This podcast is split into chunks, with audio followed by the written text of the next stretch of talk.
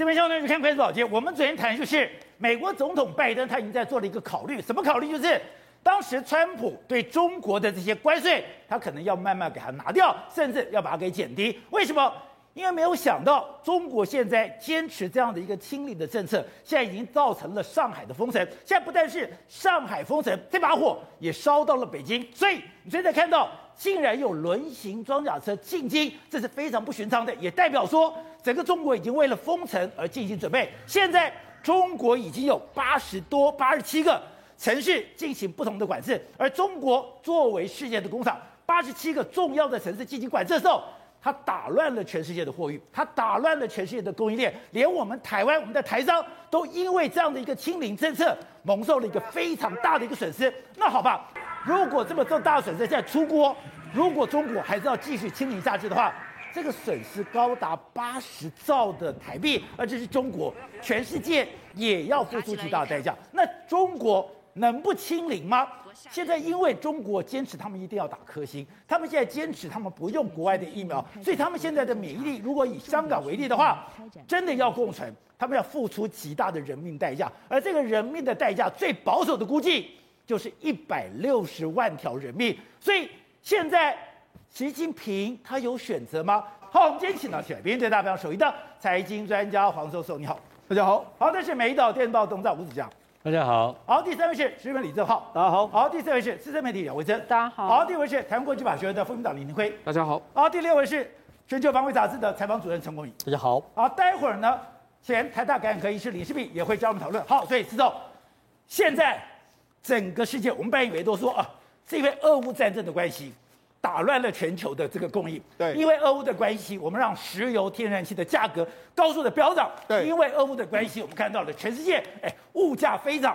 可是他说，原来俄乌只是占了一小部分，没错，真正的关键是中国的清零吗？好，姐，目前习近平真的面临到一个艰难的时刻，我到底多艰难？我们就先从这几天北京传言什么，有军车都上到北京城，对，轮型装甲都进去了，为什么？哎，政变四起啊！哎，这几天的时间呢，宝杰，如果你有仔细看中国的这个官媒的报道。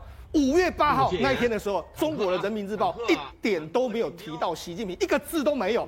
然后五月九号、五月十号，哎，五月十号又三版都出现习近平，你就觉得很奇怪，从来没有在这么关键的时刻里面来说，居然有一两天的报道没有提到习近平。那到底是中南海出了什么事情？北京到底是出了什么事情？宝杰的主要原因是因为习近平现在面临到一个非常难抉择的时刻。非常难抉择？抉择是什么？如果我要坚持清零的话，目前为止来说的话，可能会造成全世界但中国八十兆的这个经济损失。八十兆台币的损失，但是好，如果我要开放的时候呢？根据英国媒体的这个推估，会造成五百一十万人住院，一百六十万条人命死亡，摆在这个眼前，我可能政权也会不保。现在呢，我现在的选择相当相当之有限了，所以我才说，为什么现在中南海会非常紧张，整个中国会感觉非常紧张，因为他们的确是来到一个非常重要的关键时刻。所以你说，现在习近平把自己。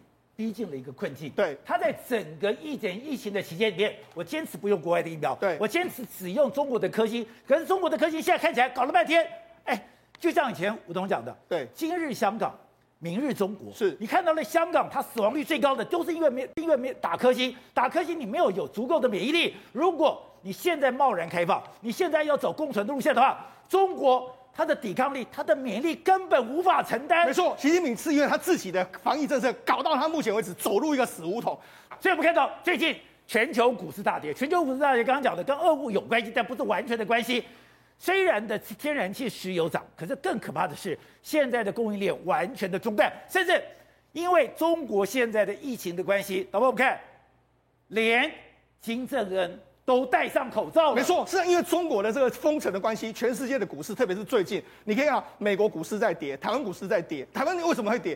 台湾很多公布的这个四月四月的营收，尤其是这个电子五哥都不太好，所以呢全世界都出现一个重挫的这个局面。甚至美国昨天公布的 CPI 是八点三，为什么？因为中国的货进不来嘛，进、哦、不来说货那么少的状况之下，通膨率当然会往上升。哎，我升息升到这样子还八点三，对，所以你就知道说这是中国大陆没缺缺货造成的这个影响。好，那我们讲。事实上，目前为止来说，北我们那之前的上海疫情非非常严重，现在全世界可能接下来要担心的是北京的疫情可能在升温之中。事实上，最敏感的当然是金正恩。刚才宝杰提到，金正恩突然之间封锁整个北韩，为什么？北韩距离这个北京是相当近嘛，风一吹过来，搞到病毒就来，所以这个北韩的动作非常值得玩味。再来是什么？很多人现在呢，不只是军车进入北京，你看这是人家晚上拍的，非常多大白一批一批的进入这个北京城里面，这个绵延不绝的这个大白，哎，进到这个北京城相当相当多。人家说哇，他进到北京城是什么？之前上海要封城的阶段的时候，也是非常多的大白进入，对也是阶段都非常像，也是有进北京，对，也是有军车进进上海，然后再来是说这个大白进上海，现在哎。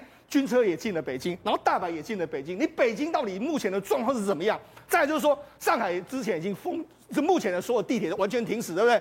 目前为止来说，北京也是一样。北京现在开始陆陆续续的，它虽然说没有封城，但是它开始已经把很多的交通干道完全都封封闭。今天的话又封闭很多个车站，到目前为止已经有九十二个地铁站，还有十八条路线完全被封闭。而且更更更令人紧张的是什么？蔡奇目前出来了，蔡奇他目前到顺义区呢是检查检查或者是试导相关疫情的这个措措措施，你就知道说，哎、欸，连蔡奇都出开始出来，你就知道说这个压力是相当相当的大。而且你看，蔡奇戴什么口罩？蔡奇戴 N 九五口罩，而且在室外大家都戴这样，非常防备、非常紧张的一个局面。而且呢，为什么这一次我们就说他即使是真的要这个所谓的这个这个防疫来说的话，也会引起大家非常的不满，因为我越越越来越多画面，你看的真的是中国的暴力防疫。你看这是一个人哦，他自己在他站在这个地方，他可能疑似是染疫，那不愿意上车，对，不愿意上车之后，你看这些大白们他用什么方法呢？居然用这个胶带把他整个人捆起来，你看人他当木乃伊一样捆起来，一个人这样好好的，他把你捆得很像是木乃伊的这个状况，把你整个捆到你根本就无法动弹喽。最后他们是怎样？他们就这样把他抬上车，然后抬上车，你看就这样把他抬上车，扛上去，对，把他扛上去。好，这是第一个，你以为只有这样？没有，还有另外一个男子在上海也是一样，他们用什么横幅啊？他们用，因为没有当时他们找不到相关的这个胶带，对，他们就拿了一个 A 的横幅过来之后，就直接就这样把它绑起来。绑起来，绑起来，绑起来，然后也是这样子，就把它就地，可能把它出，把它放到这个医院里面，或放在所谓的抗疫这个所谓防疫的这个中心去。还不止这样，那事实上在上海或者在中国大陆了，你不开门是不是？你说，哎，我我这个确诊了，我在家里面嘛，不行，这些工作人员一定要把你找出来之后，你看门是铁门哦，他就拿了这个铁锯啊，硬这个磨脚机，硬锯开，角磨机硬是把你这个锯开，锯开之后，然后把你的人把它带出来。那除了这个之外，你看这是哦。清零，人家说，哎、欸，你要清零，清零清什么？哎、欸，没想到你连进去我家之后，就把我家的东西完全往外丢啊！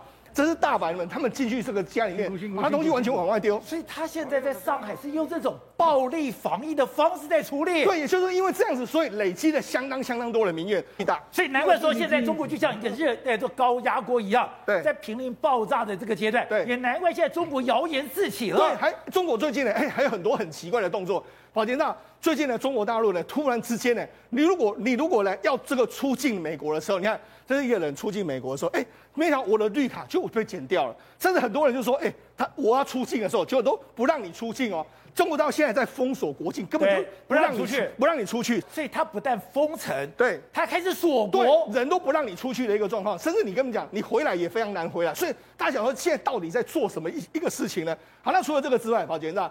为什么我们就说现在中国的压力非常巨大？其实我们曾经在节目讲过，你的疫苗政策似乎是不太对。对，你一直坚持所谓的你的国产的科兴，你国产的这个国药，你看人家证明你来说的话，事实上根据这个卫生组织相相关的防护力来说，你防护力就五十点三，五十点三的话，如果你用这个相关的这个这个方式来评估来说，我们就讲。这是是这个所谓的 Nature 杂志他们的评估，按照你的国际的这个平均的这个死亡率啦，这样去推估下去之后，他们说，如果你真的要坚持这样子的一个政，这个所谓 要这个清理，呃，如果你要共存的时候呢，你会有五百一十万人住院。那五百一十万人住院是什么意思呢？它会让中国现有的医疗体系完全崩溃，崩溃之后你会造成约莫是一百六十万人的死亡，这都是非常非常简单的推估，而且是。非常，这是最低的数字。你说这个数字有可能会更高，那么幸好台湾是一个民主国家，台湾的人还可以吵可以闹，吵闹了以后，去年哎，各国还给我们疫苗，然后呢，政府也从善如流的，等于说进了 BNT。对，不然的话，那不是今日中国就是跟台湾一样吗？因为我们的疫苗政策后来做了一个改变之后，哎，获得一个改善。中国就是因为习近平一直坚持到底，坚持这样之后，他现在变成是他一个两难的局面。我如果真的是解封的时候呢，没有错，我对经对经济是好处，但是这个死亡人数在今年二十大，我没办法承受。但是呢，我现在只能够盲盲目的这个硬干下去，就是不要这个清零。所以你说你基本上刚开始得惊死绑惊不会，安装走弄唔丢啊！对，你看这是国际媒体的这个推估，推估来说的话，就是约莫有，他是说如果真的是五月到这个七月之间会有。一点一二亿人左右可能会有确诊，对，然后五百一十万人要住院，然后一百六十万人死亡，所以这些数字来说的话，毫无疑问，中国的医疗绝对是完全崩溃，崩溃的这个状况。这是 Bloomberg 写的，对，Bloomberg 的报道是有一点一二亿的人对来感染，没错。那五月到七月，可是讲七月结束之后，哎，宝杰，今年的秋天就准备要二十大。而一百六十万人死亡，说我如何去面对这个二十大？对所以现在摆在习近平的面前来说，他只有一条路，就是硬封城到底。那硬封城到底会怎么代价了？现在拜登全世界都在抱怨你，抱怨你，我也不管那么多了。你看现在连什么？那因为这个这个上这个所谓的上海这边互互相的这个封城的关系，中企在逃亡，中企有三分之一准备要往外跑，甚至连美国企业也准备要往外跑，日本企业也要往外跑，韩韩国企业各家都要往外跑。你看，根据我们台湾公布的营收里面，广达、人保、英业达、伟创，所有的营收全部都是出现，甚至连台达电都出现一个下你说台湾受伤惨重，对，都出现一个下跌的局面。所以告诉你说，你这样子做下去之后，经济压力影响非常非常巨大。但是问题是摆在习近平，你有怎么样的选择呢？他的选择真的相当相当之有限。好，董事长，现在习近平。他的处境真的这么艰难吗？他难道现在真的得干西绑高杯？如果我要继续清理，我有八十兆的经济损失，而且全世界都把我当成敌人。但是如果我要共存，我等于说就有一百六十万条的人命可能就在我手上损失。好，重点来了，最近王岐山去见了文在寅，他居然他不讲习近平的职位，他只讲他他他。你说这是一个？重要的政治讯息表达，非常重要而罕见的政治讯号。因为王岐山在上一次在公开谈到习近平的时候，是在博鳌，我记得。对。他在代表习近平讲的时候，因为习近平是用视讯会议，他怎么讲？他说：“我是习近平的报幕员。”对，报幕员。低调，低调，低调的不得了。现在变成他，从从报他他变成王岐山，变成特特特任代表。对。所以这两个差异到底出什么事情？其实王岐山会犯这种错误吗？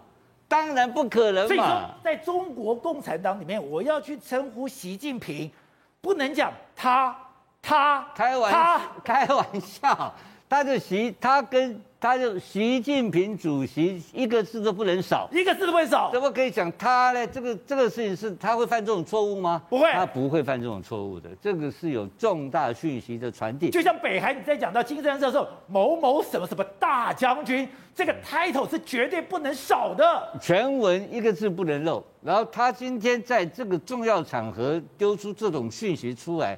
在面临到现在二十大的前夕，对，到底发生什么事情？对，到底发生什么？对，所以然后军车又进了北京。我们都知道，王岐山是跟华尔街的关系良好的。那这一波对习近平的有意见的一些人，在长期这过去这两年多来被打压的人，都是华尔街的人嘛？对。那华尔街的人一直在设法跟拜登的政府是合作的关系的嘛？那个教堂电文，所以全部都是这一票。所以这个讯号的传递里面。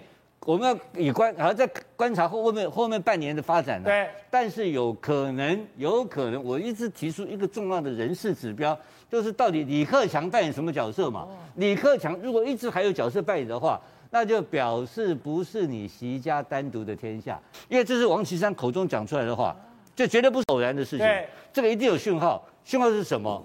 这一定是有结构性的改变在发生中。所以他今天最大的问题。是他自己的权力结构，当然，党内的挑战，当然，一定是一定是非常大的挑战。而且你看到最近，尤其你再反过去看，我刚刚提到的李克强的在新闻的露出，跟李克强的规格，李克强在新华人民日报所有的的次数，通通不比不输不亚于习近平。哦，而且李健李克强最近在推动业务的态度，对，也不像是说我只剩下一年就要退休的人。完全是两回事，这这些都是重要的观察点，我们一一在观察。好，廷辉，你是搞国际政治的，你也对中国有非常多的多的了解。我是外行人，哎，今天我想，哎，王岐山算是习近平派的特使啊，这个等级非常的高啊。可是他去见了文在寅，他其实跟我在讲，我非常感谢，因为是文在寅任内，我最后你最后一个见我，我觉得我非常开，我非常的 honor。可是没有想到，当谈到习近平的时候，第一次还举他的名字。接下来就他怎么说，他怎么做，他干了什么，他他他，这三个他是不得了的事情。对，这代表说非常不敬哈，因为照道理讲，他在文在寅面前，所以在中国不能讲他，不能讲他，因为皇帝你怎么可以讲他？那我们讲蔡文、蔡英文都可以叫蔡依依了。那他都不一样，台湾是台湾是民主国家，那中国大陆它不是嘛？所以他并并他这样回去的话，会有一会有问题存在的。那为什么他敢讲？因为代表说中共内部的这个政治结构是有在改变哈。因为怎么讲呢？今年五月初的时候，已经有传出来有一些声音哦，他们说啊。哎，安全部队或者是说中央警卫局的，到底要听谁的？哎，这个是什么意思呢？这什么意思？这是个问题吗？是个问题啊！你到底是要保你现在组织，还是说你要听政治局的话？因为里面的结构因素已经开始有一些改变了。因为为什么呢？你知道，在这一次的俄乌战争当中，习近平选错边了。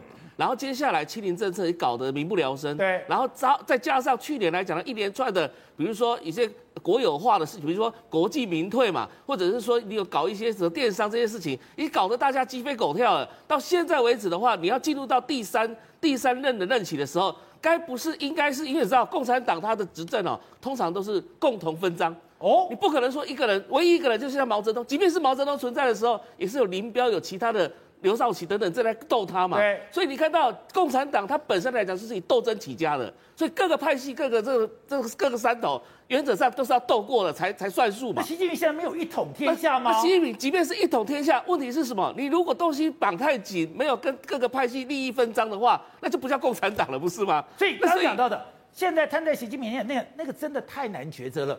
清零跟共存，连谭德赛都讲，你这样子无以为继，你这样子不能再持续下去，等于说外部压力很大。外部人压力很大，代表你内部压力很大。所以你看到现在，你看刚刚董事长提到王岐山，他背后的确就是《华尔街日报》那些人跟他是关系比较好。对，然后诶，华尔街的这个这个些金融恶恶霸啦，这些，那王岐山本身来讲，过往来讲，海南集团的又被整肃，所以你看到很多事情在发生的时候，现在。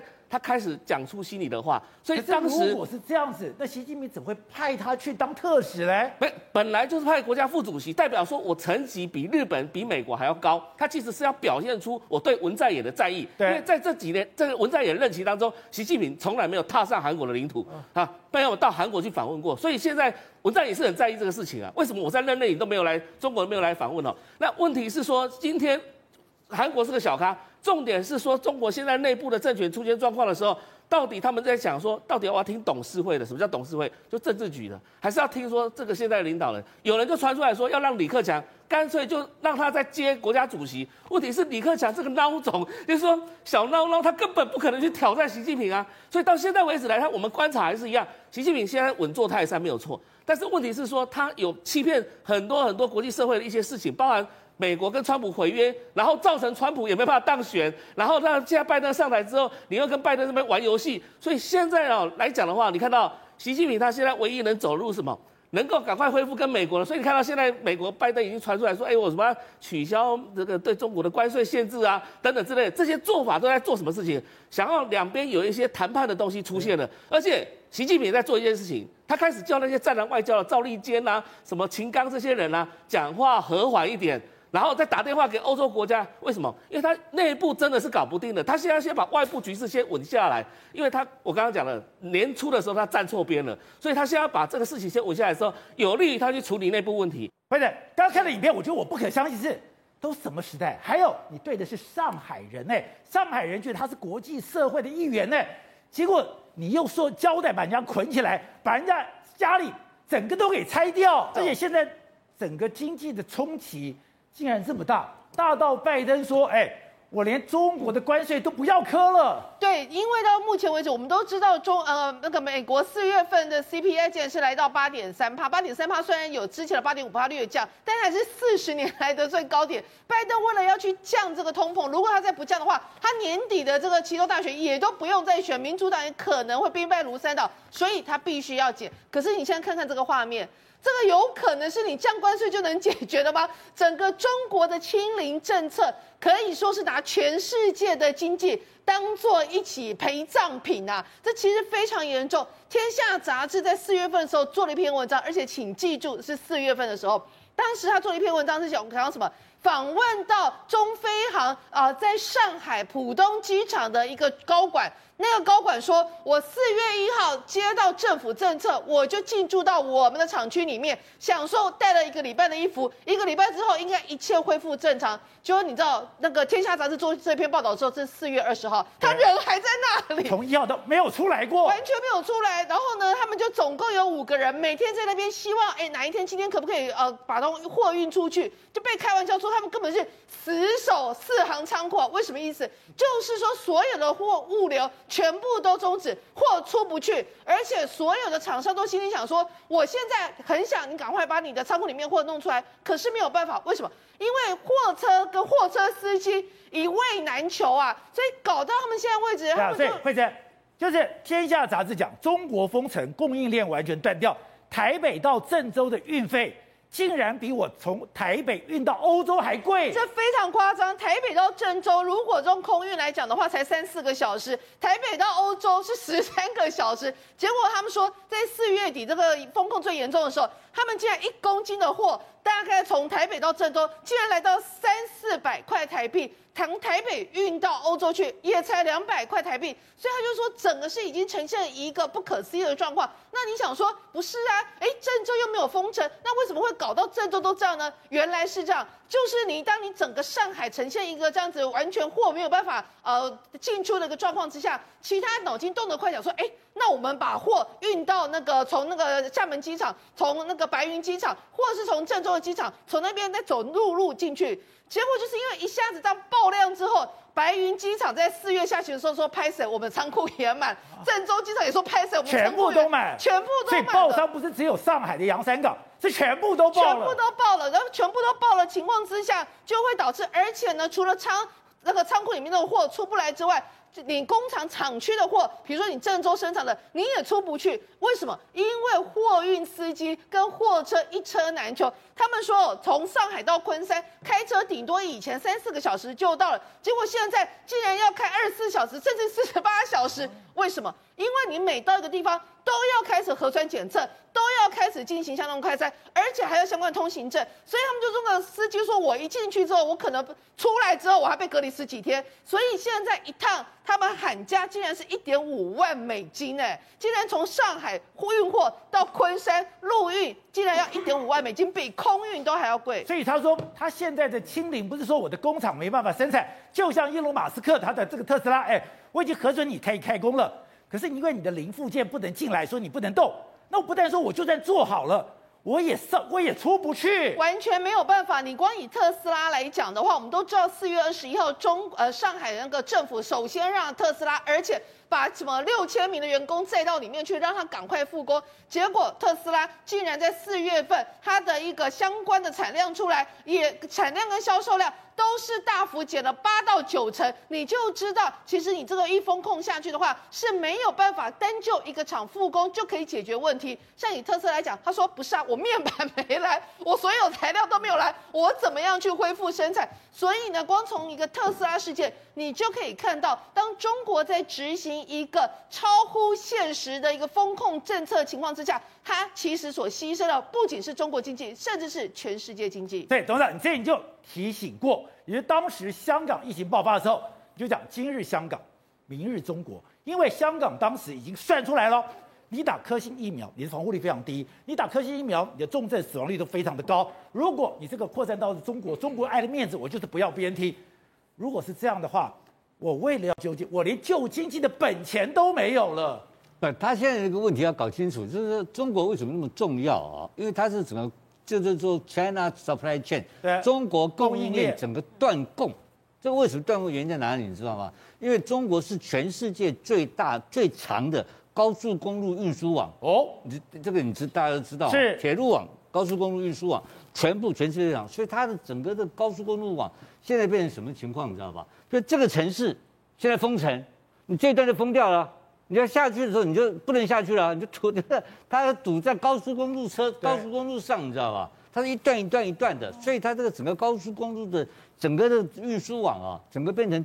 一变成肝肠寸断，对，整个不连贯的嘛，所以它整个地方就变成说，它整个 supply chain 就停掉了，供应不出来。就可，譬如说我曾经跟这个这个我们的手机大佬谈过这个问题，哦、这几个月前，他讲，他说很简单，哎，这个镜头拿不到，郑州厂拿不到镜头啊，就挂在那边，整个厂停在那边啊。然后郑州厂前两天，就譬如说举例了，对，发生有一个有一个一例一例说这确诊，是我全厂关掉，全厂就跟你这样搞，你怎么搞？所以你就所以他这个情况变得非常不确定性。运它的运输网也没有办法供应了，然后它的整个上下游的这个产业链接也断掉了，所以这个问题已经很严重，不是说我们现在想到的说。难怪台商受伤惨重。在在全世界不是台商，中国的 GDP 今我记得是大概一个月前、两个月前还在估计说有三点多个百分点，我看这个三点多保到三点五，可能可能性这都没了。都可能有困难了。那习近平不怕吗？哎，要二十大换届了。这个他不怕，他不怕，他不怕这个，他怕的不是这个东西。他们不是民主选举出来，如果是台湾的话，那就是垮台嘛。对。如果美国的话，你就看到的川普就挂了，是对不对？老共没有这一套的。我跟你讲，中国、北朝鲜、俄罗斯都不甩这一套的。他们很简单，他们是股东大会。哦。他的股东只要团结就没事。现在问题是。股东现在出问题了，股东有问题，有问题。股东现在给你搞得这样子的话，我股东已经被你整得很惨了嘛。前面被你清洗过一次了，对不对？现在终于好搞到机会来反攻了嘛。因为前面被清洗的一直说，我刚刚讲的马云的，我这些所谓的这些高科技公司，白手套，包括什么什么什么滴滴出行啊等等，都损失惨重嘛。现在大家都反他，反他情况下，他先把这些东西收回来了。现在要求要 GDP 啊。跟松手开始放软了，但是没有用了，因为什么？我认为这些所谓的美国派的人，这些所谓的华尔街派的人已经集结成功，所以才有王岐山的他他他。对，王岐山这个就是告给全世界一个讯号嘛。所以我刚刚提的第二个概念就是说，到底你看李克强的人团派人是不是留在里面？对，是不是能够接总书记？团派还在不在？当然，胡春华，你看这两天都是新闻啊。哦、为什么胡春华新闻一直一直出来？所以李克强也算打算，李克强守不住，就胡春华就上了。所以这个东西，它就是内部的斗争非常惨烈，已经开始了。好，所以正好另外一个是，这个中国的疫情没有想到烧到了一个国家，北韩。北韩这两年来，北韩都不承认他们有任何的 COVID-19 的疫情哦。结果现在我承认了，不但承认，你看到金正恩。竟然把口罩戴上去了，哎，对，因为呢，其实，在昨天的时候传出啊，北韩发动所谓国家性事件，要求所有民众哦，不管你现在人在哪里，你现在全部给我回到室内，不准出去。那那个时候第一时间大家会觉得说什么？哎，是不是要打核战啊？北韩是不是要打战等等？就后来传出来，原来不是，是北韩出现奥密克戎病毒了，哦、这真的是吓死金小胖，因为状况是这样子哦。原原本北韩是一直维持的，它才叫做真的是清零政策。它为了要确保自己清零，是把所有边境全部封起来，也不准北韩人出去捕鱼，什么全部都不有。可问题是，不知道欧米孔真的太强了嘛？你边境只要有一点点走私，你就可能传进来，你传进来就可能一传十，十传百。结果呢，在里面发现欧米克的病毒之后呢，纪晓匏就说他举行这个政治会议。把大家全部关起来，关在办公灯，关在家里面，然后他自己，你看，口罩戴上去，口罩，他从来没有戴过口罩，所以现在大家会很担心北韩状况。为什么会很担心北韩状况？因为是这样子，北韩是世界唯一一个国家，两千五百万人没有人打过疫苗的国家。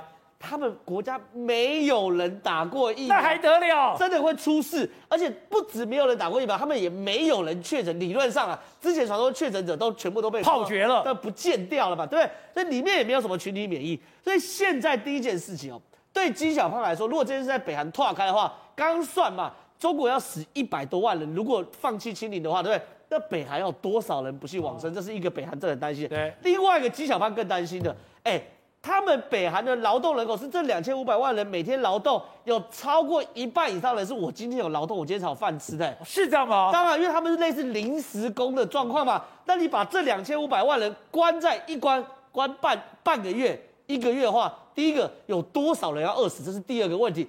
第三件事情，很多是种田的，对不对？你田一个月没种，北韩接着还有饥荒，所以对于北韩来说非常非常惨。然后呢，当地听说平壤当天干嘛？发生这个购物，大家去预购去抢食物，那这些全部都发生了。就在这个时候，南韩就说：“我可以提供协助。”为什么？北韩除了是两千五百万人没有疫苗的的国家之外，他连特效药都没有，所以他是完全没有手无寸铁面对这个欧米款病毒嘛。所以南韩现在说：“我要提供你协助，因为他们也担心金小胖如果真的。”发生什么事又试射飞弹的，然后跟大家要东西，殃及池鱼，对，反而麻烦，所以他说算算，我先给你药，给你疫苗等等，反正北韩这头啊，希望不要爆开。